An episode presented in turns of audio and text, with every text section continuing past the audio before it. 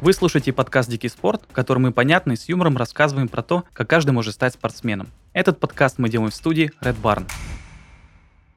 Многодневные путешествия, горы и палатки, тропы бездорожья. Все это байкпакинг, многодневные поездки на велосипедах. Сегодня мы отправимся в это велопутешествие вместе с Павлом Павловым, техническим директором компании «Шульц».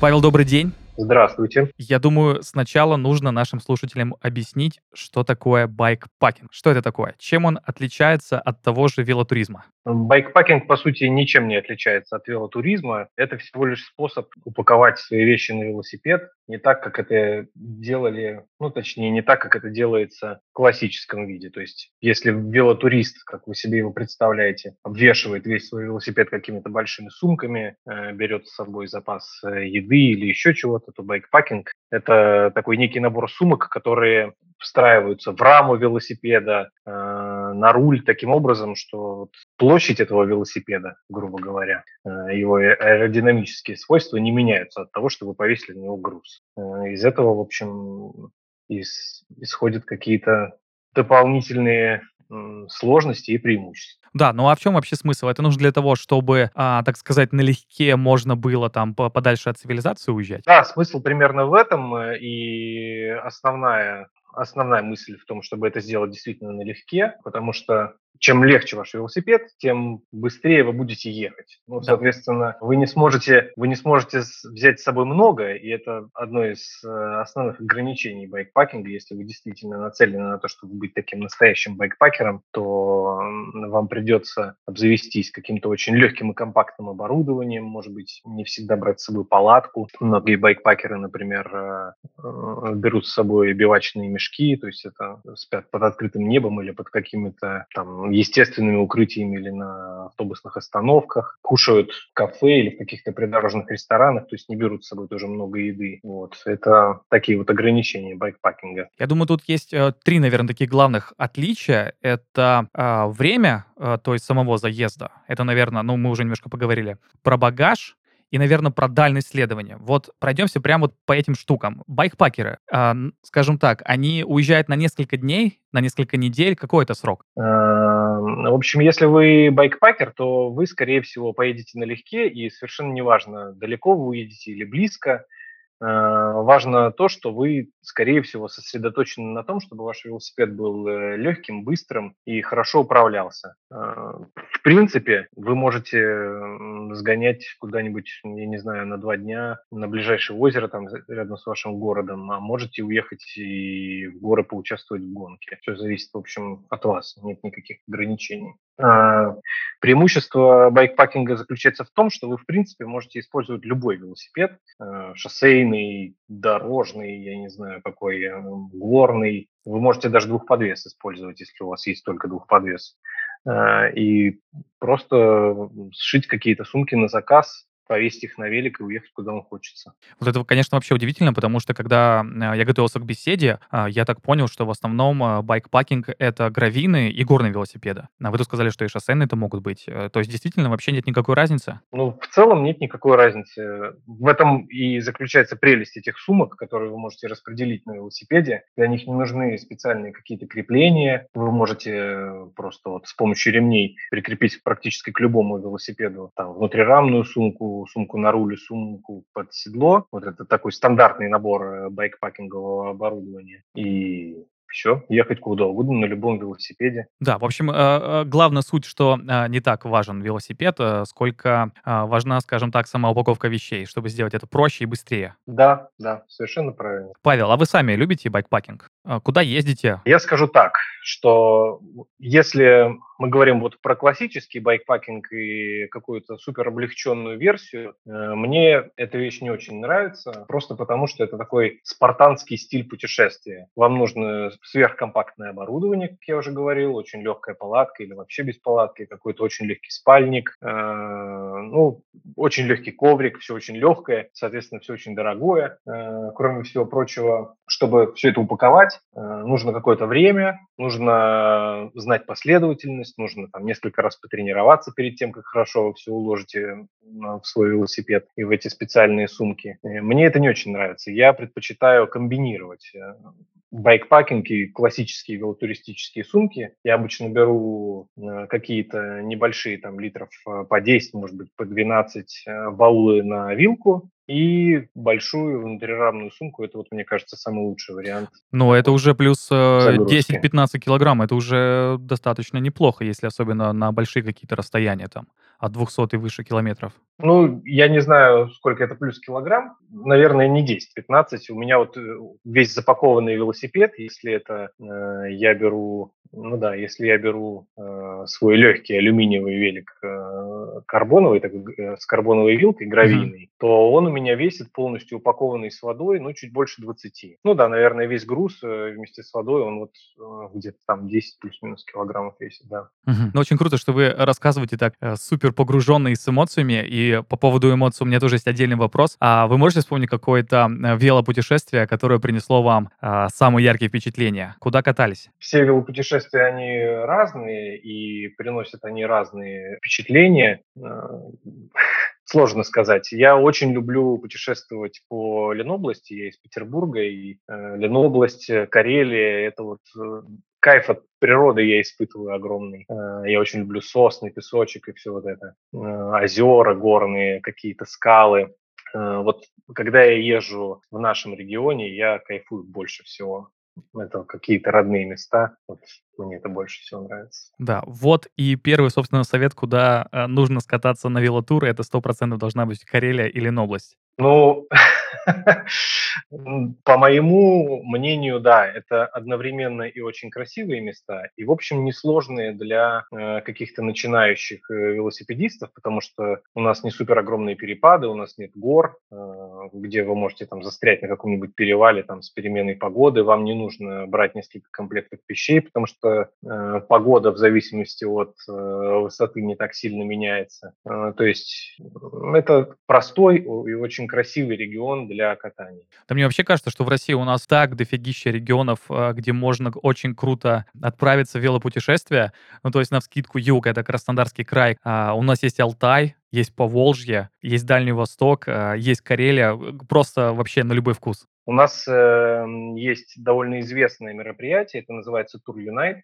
Эта гонка, э, она проходит э, по вертикали там, через э, всю Россию. Она, это специальный байкпакинговый заезд. Вся дистанция там порядка семи с половиной тысяч километров. Ого. Она поделена, да, да, она поделена на сегменты, и вы можете ехать раздельно, вы можете ехать э, раздельный старт в смысле, э, вы можете участвовать в масс-старте. В этом году ребята делают Tour Unite Light, так называемый. Это будет такой облегченный маршрут э, и облегченный заезд для тех, кто хочет попробовать. Но в целом, если вот вам интересно узнать, какие дистанции ездят байкпакинговые велосипедисты, вот вы можете поискать Tour Unite, посмотреть, что это вообще за мероприятие, по каким дорогам и по каким рельефам оно проходит. Э, в принципе, вот вся дистанция, она зацепляет э, в общем, все возможные виды рельефа и катания. Это и там Карелия, и степи,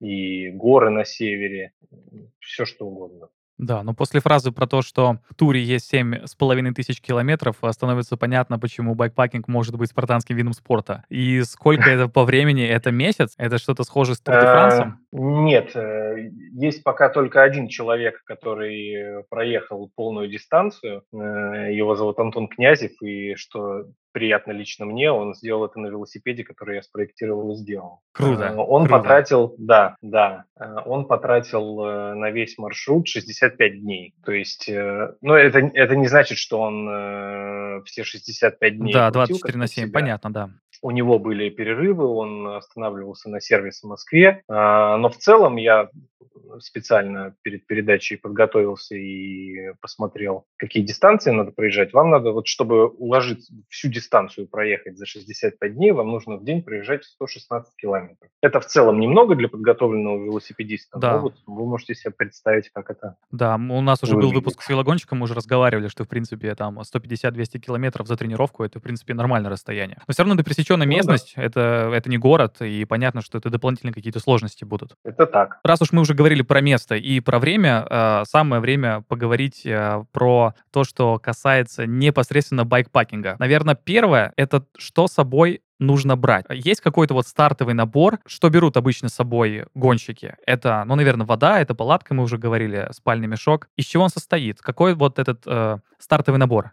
В первую очередь это велосипед и сумки. Э, Палатка скорее нет. Если вы участвуете в гонке, то вы будете довольно мало спать, и временно раскладывание, складывание палатки у вас, скорее всего, не будет. Это скорее будет э, спальник, какой-то надувной коврик и бивачный мешок. Ну, разумеется, какие-то запасные части для велосипеда. Если вы действительно участвуете в гонке, то вам потребуются запасные камеры, вероятно, цепь. Точно потребуются колодки для тормозов, потому что байкпакинговые гонки обычно проходят в каких-то местах, там, где много песка, пыли, и там тормозные колодки стираются просто на раз. Какая-то косметика, не знаю, если вы пользуетесь ей э, в дороге. Там а, некоторые берут отпиленную зубную щетку, чтобы она была не тяжелая. То есть э, какие-то супер минималистичные вещи. Ну и, э, вероятно, кухня.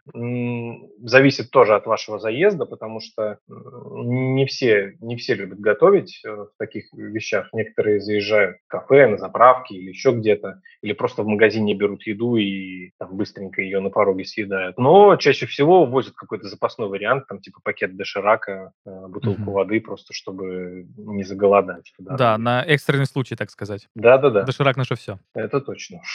Но все равно по описанию это, ну, прилично килограмм-то получается. Э, Ну, да, да, но опять же, все зависит от э, вашего желания. Если вы хотите выиграть в гонке, то вы будете стараться как можно, как можно больше облегчить вашу, ваше снаряжение, вы будете стараться взять как можно меньше всего, ну, то есть там какой-то минимальный комплект э, одежды и э, минимальный комплект для сна и для готовки еды, для сервиса велосипеда, вот, собственно, и все. То есть байкпакинг, если нацеливаться именно на результаты по скорости, это, конечно, минимализм. Если вам просто нравится, как выглядит и управляется велосипед, то можно взять вообще все, что угодно. Э, Вот у меня, ну, если взять максимальный объем моих сумок, то там приближается все к 50 литрам. Это, это довольно большой Это много, объем. да. э, Да, э, вот. Но я не беру с собой все, ну, там, может быть, литров 30-35 обычно. Но, тем не менее, на велик могу повесить ой, м, 50, да. Да, ну, в общем, тут такой баланс. Если упор на спорт, а, на а, количество километров и на скорость, то это меньше с собой брать. А Если упор скорее Да. на такой велотуризм, а, чтобы просто прокатиться там подальше от цивилизации на пару деньков, прокататься по пересеченной местности, то это, естественно, побольше с собой. Потому что, ну, понятно, что нет ни придорожных кафе, ничего в этом духе, и придется все брать с собой. Да, все так. Ну, на самом деле, автономных заездов не так много у нас. Все равно даже в тех соревнованиях, которые проходят, э, чаще всего ребята прокладывают маршруты так, чтобы где-то была хоть какая-то кафешка, какой-то магазин, потому что, ну, если это вот именно организованная какая-то гонка, то человек будет стараться взять как можно меньше с собой, и ему точно нужно будет заехать и что-то прикупить. А эти гонки прокладывают а, по картам или, а, как бы это сказать, своими ногами, своими колесами? Ну, сперва по картам, потом разведывают, конечно. Есть, э, это очень большая опасность э, проложить маршрут по карте и не разведать его и поехать. Э, Один раз я большой компании э, единомышленников таким образом уперся в э, разрушенный большим каким-то паводком мост, и ребята даже попытались построить переправу, но вода была очень высокая в реке, мы, конечно, не смогли переправиться, нам пришлось ехать назад. Но бывает всякое, и, конечно, проходит разведка сперва. Да, э, с природой России не предугадаешь, что тебя ждет даже завтра. Ну, не только России, это всей природы касается. Да, просто я сделал такой э, небольшой комплимент, э, патриотический, скажем так. Мгм. Да, Павел, Да. а вот вы сказали, что вы спроектировали велосипед. Это по- пока что единственный велосипед, на котором прокатили 7,5 тысяч километров. Что это за велик? Это специальный такой велосипед, ну, это называется Drop Bar MTB по-умному. А, Это горный велосипед с рулем бараном. Он, в общем, хорошо подходит для байкпакинга, называется Boys Don't Cry.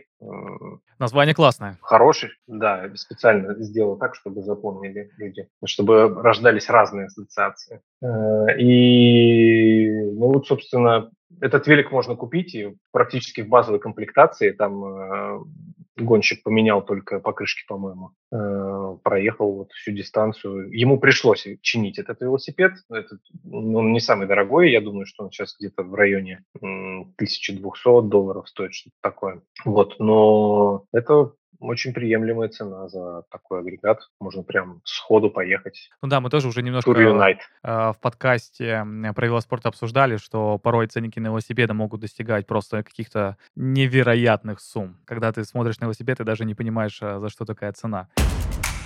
Спонсор этого выпуска – велосипеды «Шульц». Ребята базируются в Санкт-Петербурге и уже покорили его своими уникальными велосипедами.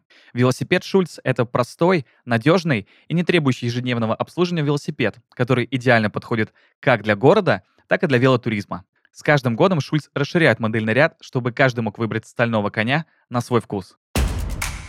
А, ну, раз уже мы начали про велосипеды, я думаю, логичный вопрос, а какой велосипед лучше всего подходит э, для байкпакинга, учитывая, мы уже, конечно, сказали, что, в принципе, можно на любом, а, но на ваш взгляд, что лучше-то? Что нужно учесть? Лучший вариант это тот велосипед, который у вас уже есть, э, чтобы повесить на него сумки, не нужно никаких дополнительных э, э, вещей или приспособлений, вам даже багажник не надо покупать, просто вешаете сумки и поехали. Заодно узнаете, что такое байкпакинг и влезает ли э, в эти сумки ваше стандартное оборудование. М, Потому что когда я приобрел свой первый э, байкпакинг такой набор, и я с ужасом осознал, что мой спальник и моя, моя палатка просто не помещаются в эти сумки, и мне нужно что-то срочно придумывать, э, то есть заказывать более компактное, более легкое что-то. Так, ну это метод... про- Вот. Да, э, это метод проб и ошибок. Э, Он нам не Да, подходит. да. Нам нужно сразу, сходу, все купить, подготовиться и отправиться в путешествие, чтобы получать от него только наслаждение, э, а не вот э, включать знаменитую русскую смекалку, э, как все в сумку запихнуть. Ну, в таком случае э, вам нужен какой-то байкпакинговый велосипед или МТБ. Это, мне кажется, лучше всего подойдет, потому что мы не говорим о том, где вы будете ездить, просто э, горный велосипед это такой самый у нас распространенный вариант велосипеда, потому что считается, что он самый быстрый, самый ломкий, самый надежный и может увезти вас куда угодно. Э, Поэтому вы берете МТБ. Если вы рассматриваете какой-то велосипед, ну, скажем, в категории там, меньше полутора тысяч долларов, то я бы посоветовал вам велосипед без амортизационной вилки. Э, Смотреть, э, чтобы этот велосипед был, скорее всего, стальной, либо какой-нибудь комбинированный, там, сталь с карбоновой вилкой, что-то в этом духе. Вот. э, Но если дорогой, то вообще любой. Э, Дальше вы смотрите сумки. В моем вкусе нужно брать э, сумки водонепроницаемые, но, в принципе, сейчас есть очень много сумок, которые водоотталкивающие, и под какой-то, если вы не сильный дождь попадете, э, не будет ничего страшного, у вас ничего не промокнет. Э, Кроме того, бай- байкпакинг – это еще такое небольшое место для творчества. В России есть куча разных мастерских, которые делают сумки на заказ. Вы можете выбрать цвет, вы можете выбрать узор, вы можете выбрать форму самостоятельно, прям заказать на свой велосипед э, подходящие для него сумки. Это очень классный и интересный процесс. Да, ну Вот. такой полный кастом Э, получается. Да, да, конечно, э, конечно. Дальше, когда вы определились с сумками и велосипедом, вы смотрите на оборудование. Вот вы можете посмотреть на там, свою палатку, например, или на свою спальную систему и понять, вообще, подходит ли она для байкпакинга или это что-то слишком тяжелое. Обычно э, палатки какие-то начинаются там, ну, не знаю, меньше полутора килограмм нужно смотреть. Ну, скорее так. Вот. э, Спальник, ну, по погоде, разумеется, но он тоже должен быть компактный, может быть, пуховый или какой-то такой. Э, Тоже меньше килограмма уж точно. и Чем компактнее, тем лучше. Надувной коврик. Ну, вот, наверное, такие основные вещи, о которых вам надо задуматься сразу, потому что Ну, хотя нет, может быть, надувной коврик еще и нет. Э, я видел, как многие возят такую складную э, складной коврик, что-то вроде пенный такой. Угу, угу. Я понял. Его да. еще иногда используют вместо крыла, да. Ну вот его можно закрепить снаружи, он, в общем, не особо мешается. Но в целом главное, о чем вам надо подумать. Велосипед, сумки, палатка и спальник. Вот это те вещи, которые вам придется упаковывать, и они чаще всего занимают больше всего места. Ну и, соответственно, надо учесть, что они должны быть как можно легче, а, должны быть водоотталкивающими желательно а, или водонепроницаемыми. А, что-то еще, так. да, что-то еще, какой-то еще главный такой термин я упустил или нет, кроме водоотталкивания и, собственно, размера и веса. Э, если мы говорим про сумки, то вы ничего не забыли. Э, нужно просто э, посмотреть какими именно сумками вы будете пользоваться. Э, я считаю, что самая удобная сумка – это внутрирамная, и в нее очень много всего влезает. Она может быть прямо полностью водонепроницаемой, это очень удобно. И... Ну, она самая большая, в нее можно, в принципе, много чего упаковать. Там 8-9 литров спокойно практически в любом велосипеде можно сделать. Вот, и Вторая по удобству сумка – это нарульная. Бывают модульные системы, когда у вас э, на руле крепится такая, не знаю, как это по-русски там называется, э, специальный такая держатель для э, герметичного мешка. Mm-hmm. То есть это по сути, э, по сути просто некая платформа, к которой ремнями прикрепляется герма. Э, вы ее можете легко пристегнуть и отстегнуть, и, в общем, это такая простая модульная система. Вот. И задняя сумка, она менее удобная, потому что она, их очень много всяких не очень хорошо спроектированных, и она при езде раскачивается очень сильно, подсидельная сумка. Э, но там тоже есть варианты, тоже есть варианты модульные, когда просто в некий каркас вставляется э, герметичный мешок и закрепляется там. И тоже это довольно легко снимать и обратно надевать на велосипед. И, в принципе, довольно легко пользоваться.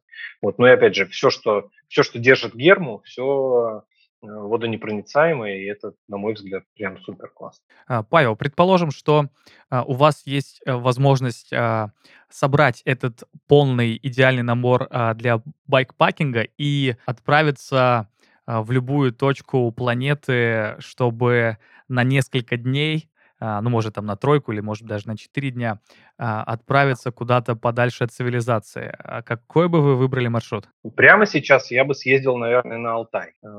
Сейчас там конец сезона, очень-очень красивые ребята шлют фотографии. Там как-то это место стало очень популярным среди велосипедистов, причем среди велосипедистов всех видов. Там есть замечательный асфальтовый маршрут, там есть отличный гравийный маршрут и отличные горные маршруты. То есть вы можете выбрать на любой вкус вообще, да. Там, да, да, там э, уединенные места, там очень красивая природа, э, плюс там в целом э, есть места, где можно остановиться, если вдруг вам надоело ночевать в палатке, там есть какие-то кафе, там магазины, где можно пополнить запасы. То есть, в принципе, вот этот регион, я думаю, огромный имеет потенциал. Я даже знаю, что, э, по-моему, вроде были планы в этом году, но, наверное, в следующем там будет э, байкпакинговая гонка организована. Круто. Это одновременно, одновременно и спорт, и вдохновление природы. Мне кажется, это вообще прекрасное сочетание. Я еще слышу да. такую мысль, что э, велосипед — это э, вообще лучший вариант для туризма, потому что пешком слишком долго и тяжело, э, а на машине, поезде, самолете ничего не успеваешь рассмотреть. И вот велосипед — это такой классный баланс между скоростью э, и концентрацией, там, или медитацией,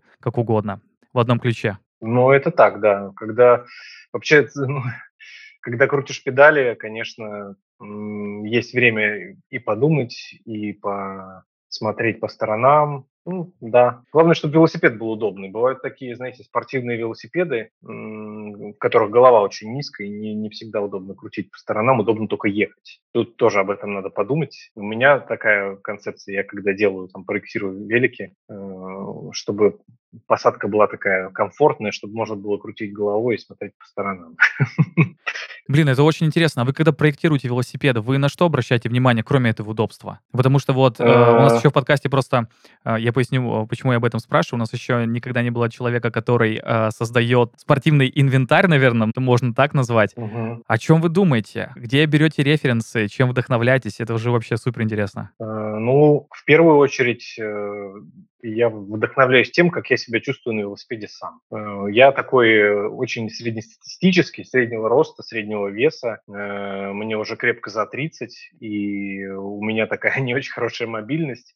Я не суперсильный велосипедист. Э, Исходя из всего этого, э, я задумываюсь, какой велосипед э, я выберу себе, вот, чтобы кататься, чтобы мне было удобно, потому что бывает так, что ну, на спортивных велосипедах вообще-то неудобно кататься. Там, там агрессивная посадка специально, чтобы вы сидели так очень аэродинамично, минимальную площадь занимали вы. Да, я думаю, все сразу Вот. вспомнят э, любые кадры с э, Тур де Франсов и других э, э, знаменитых забегов, когда велогонщики в таком, э, даже не знаю, в каком, э, как, как, бы, как бы назвать эту позу. Ну, в общем, когда голова очень сильно вперед, э, наклоняют шлем, чтобы аэродинамика была лучше. Я думаю, все Ну сейчас да, это да. представили, да. Да, вот я себе представляю другую позицию на велосипеде, когда тебе удобно, и ты расслабленно едешь э, и кайфуешь по сторонам. Кроме того, э, для таких ну, начинающих или средних велосипедистов, которые не особенно гонятся за какими-то скоростными рекордами, важнее чувствовать себя комфортно. И на самом деле, если тебе удобно сидеть на велосипеде, то ты проедешь значительно больше, чем э, если тебе неудобно. Даже, ты, даже если ты будешь ехать быстрее, это все равно тебе быстро наскучит. Да, и с большим Вот, кайфом, поэтому- самое главное, мне кажется. Да, э, я в этом смысле вот такой гедонист, я люблю комфорт, и я сам катаюсь на великах, которые проектирую, смотрю, чтобы на них было удобно, чтобы они э, легко и понятно управлялись. Но вот в э, целом главная моя мысль в том заключается, чтобы, чтобы на велосипеде было удобно. Э, Во вторую очередь э, это какой-то спортивные там фишки типа супер аэродинамики или еще чего-то. Ну и главная вещь, которую я считаю, ну, она просто не представлена на нашем, на нашем рынке, велики должны быть доступные.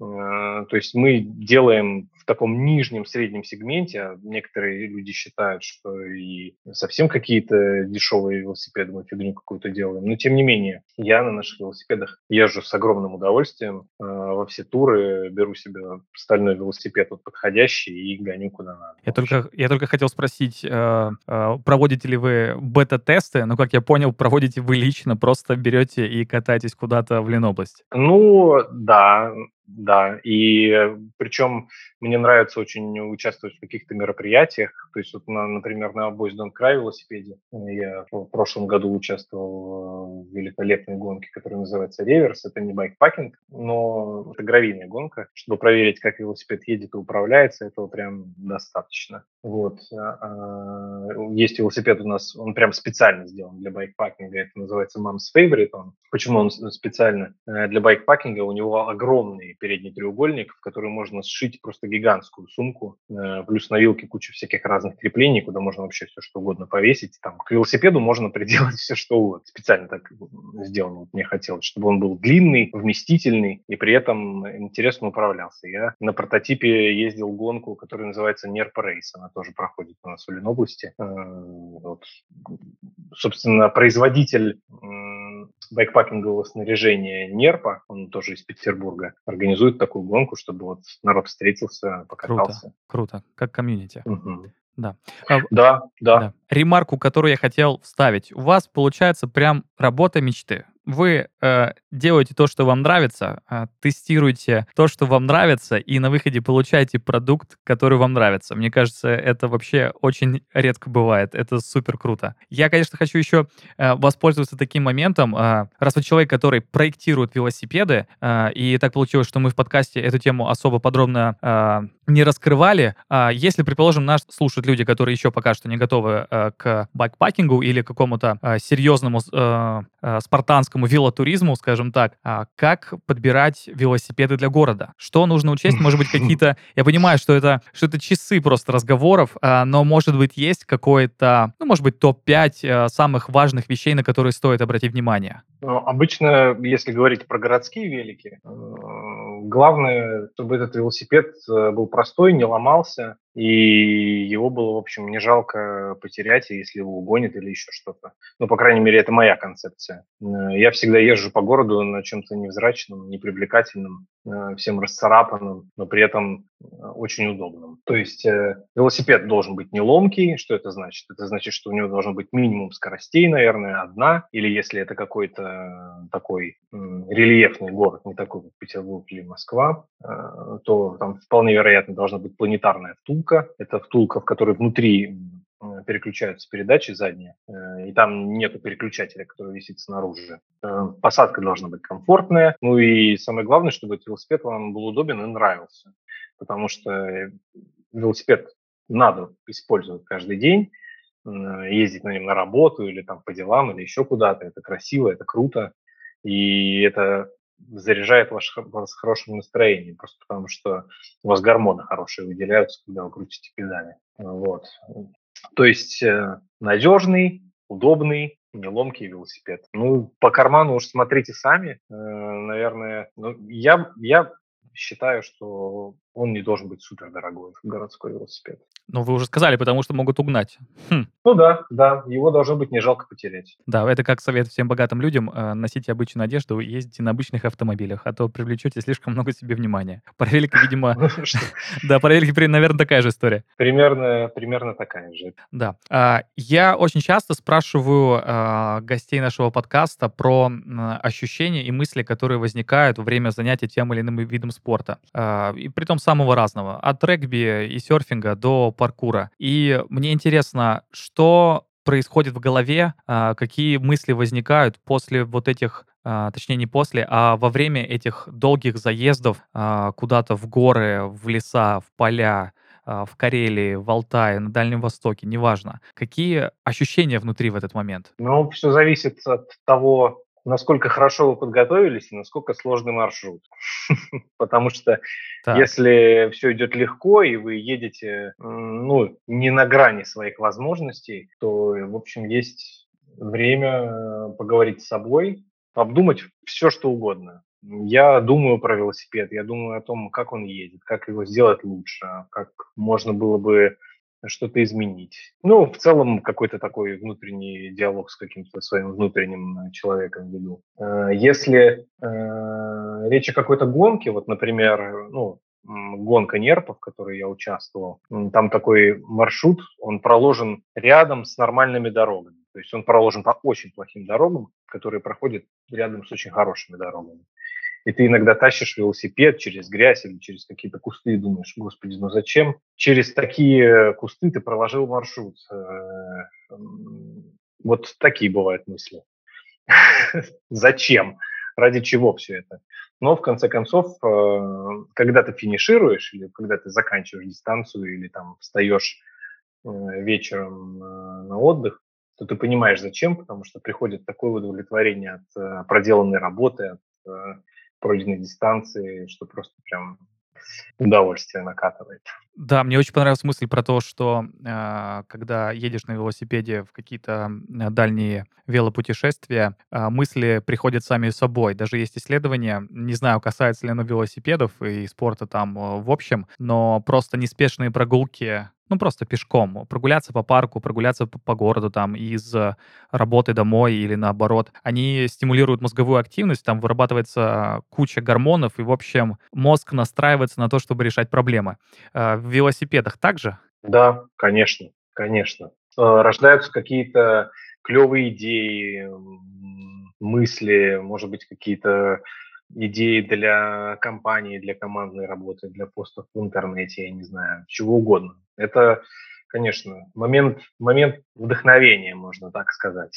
Да, можете привести пример, а, какая гениальная идея пришла вам в голову? Ну, мне кажется, все гениальные идеи, которые я воплотил в продуктах, пришли мне в голову, пока я катался на велосипеде.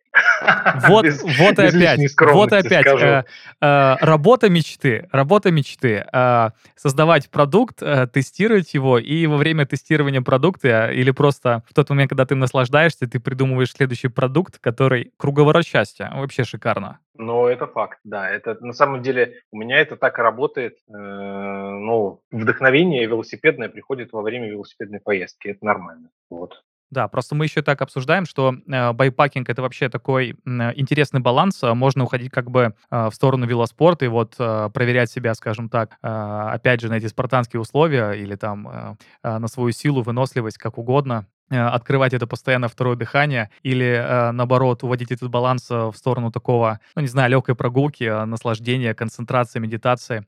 Э, это я просто э, к тому, что есть ощущение, что как будто э, любой велоспорт, там, вне зависимости от э, степени усилий спортсмена или просто велотуриста, э, как будто это какая-то терапия.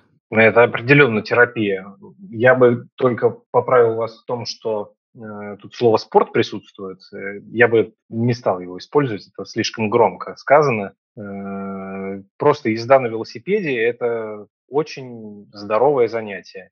А езда на велосипеде в компании – это здоровое занятие в квадрате. То есть если вы Э, выехали куда-то из дома, вы, наверное, подготовили маршрут, а если вы нашли единомышленников, какую-то компанию, то это вдвойне или втройне здорово, вы э, общаетесь с людьми, когда, знаете, один человек может сделать много, а два человека может, могут сделать в 10 раз больше. Вот, и в этом прелесть, когда вы с единомышленниками занимаетесь чем-то таким подобным, это вообще кайф. Это был мой э, следующий вопрос. Э, как лучше кататься в одиночестве или кататься все-таки с кем-то? Ну, то вот зависит. Иногда, иногда бывает так, э, что ну, вот, ты планируешь поездку, тебе надо куда-то попасть. Например, мне однажды надо было попасть э, на велосипедную выставку в Германии. Это такое вот специальное место. Я хотел несколько дней ехать э, через Альпы к ней. Но, Ох, к сожалению, блин, да, да, к сожалению, никто не мог составить компанию. Поехать. У кого-то не было визы, у кого-то не было времени, просто не хотел. Я ехал один и замечательно провел время, потому что горы, эти заливные луга, коровки, прям прелесть. Ну и прекрасные дороги. Там, конечно, для велосипеда просто рай. Просто делайте больно сейчас, описывая Альпы. Ну, в, вот в Алтайском крае там не хуже. Нет, я в этом, я в этом вот, согласен. Что, да. что, что Алтай, что Альпы все равно делать не больно, потому что э, мы сидим в студии. Гор не видно, и но, да, именно поэтому и больно. Но вы не так, вы не так далеко от гор, вы можете Да, согласен, согласен, по да. мере. Вот, э, с одной стороны, одиночные путешествия бывают замечательные и хорошие. Опять же, э, я там во время этого путешествия записывал видео как раз про то, как я езжу на прототип своего велосипеда, там на свой YouTube-канал я выкладывал. Э, подготовился ментально, я хорошо очистил голову, прекрасно поработал на выставке после этого. На выставке жил, кстати, в палатке в кемпинге. Но это нормальная история для европейских выставок. Да. Там за, за как, очень заранее забронированы все гостиницы вокруг э, этого мероприятия, поэтому э, компании поменьше и такие не супер крутые, там, как какой-нибудь шамана, живут в палатках вот, э, целую неделю. И э, если, если говорить про езду в компании, это тоже особенный кайф, потому что когда много людей вокруг, ты чувствуешь безопасность, ты понимаешь, что если вдруг ты устанешь, тебе кто-то может помочь, если ты не знаешь, как разобраться с какой-то проблемой, э, тебя всегда поддержат. Это тоже, это вдвойне приятно, особенно в каких-то незнакомых местах, может быть, удаленных, э, потому что никогда не знаешь, там дикие звери, собаки, еще что-то. Компании каких-то друзей чувствуешь себя значительно спокойнее. Да, и, и безопаснее. Безопаснее, да. да. А, я думаю, от вдохновения, наверное, все-таки э, стоит немножко приземлять наш разговор э, и уже завершать интервью совершенно э, прекрасного диалога про, э, про велопутешествия.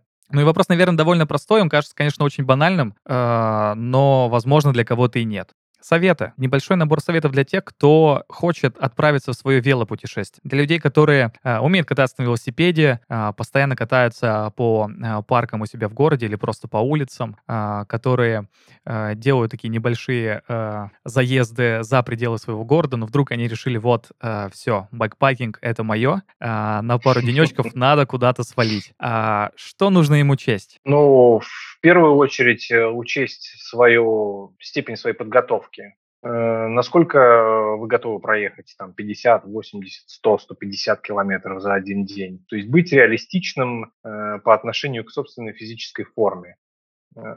Если вы там с первого или со второго раза будете въезжать в такие маршруты, которые потребуют прыгнуть выше головы, то удовольствие вам это не доставит. И, скорее всего, вы перегорите. Поэтому нужно начинать с каких-то реалистичных э, маршрутов. Э, желательно, чтобы они были удобные, какие-то понятные. Может быть, э, в те места, где вы уже бывали, там, на машине или, я не знаю, места детства, где вы проводили лето на даче, например. Э, это просто доставит вам удовольствие, и вы заодно проверите, как хорошо вы упаковали велосипед. Не нужно сразу бросаться в какие-то недельные туры по горам. Лучше сделать такой поход выходного дня, проверить, чтобы все хорошо укладывалось в сумки, не мешало вам крутить педали, э, не раскачивалось, не отваливалось. Э, ну, вот такие вещи. То есть э, начинать с малого, быть реалистичным к своим возможностям. И это главный совет. Ну да, если вы говорите про то, чтобы начать, конечно, да. Ну, смысл в том, чтобы получить от этого удовольствие и продолжить. Это самое главное. А не, да, а не в том, чтобы э, сразу э, преодолеть себя. Скорее всего, если вообще, ну, это и к жизни относится. Если вы нацелены на то, чтобы сравнивать себя с другими, то вы можете сразу открыть какую-нибудь э, самую сложную гонку, Silk Road Mountain Race, например, и посмотреть, э, за какое время проезжает чемпион, и вот сравнить себя с ним, и понять, что конечно, вам еще далеко, и лучше быть реалистичным. На этой философской, абсолютно э, классной ноте про жизнь и велоспорт, э, я думаю, мы можем заканчивать наш подкаст. С нами был Павел Павлов, технический директор компании «Шульц». Павел, спасибо огромное, что уделили нам время, что пришли в наш подкаст. А, я еще раз повторю мысль, что э, безумно приятно не только пообщаться про определенный вид спорта, сегодня это про велоспорт, но и с человеком, который сам лично создает велики, на которых каждый может проехать. Это супер круто. Спасибо большое за погружение. А, мне кажется, была, это была классная беседа. Спасибо вам. Байкпакинг — это особый вид путешествия, спорта или туризма. Кому как нравится. Но ясно одно, после первого многодневного заезда от цивилизации вам захочется повторить этот опыт снова. Главное — правильно подобрать велосипед, экипировку и наслаждаться заездом. На этом наш эпизод подходит к концу. Ставьте лайки на всех платформах, комментируйте и делитесь с друзьями. Скоро вновь увидимся и поговорим уже о совсем другом спорте.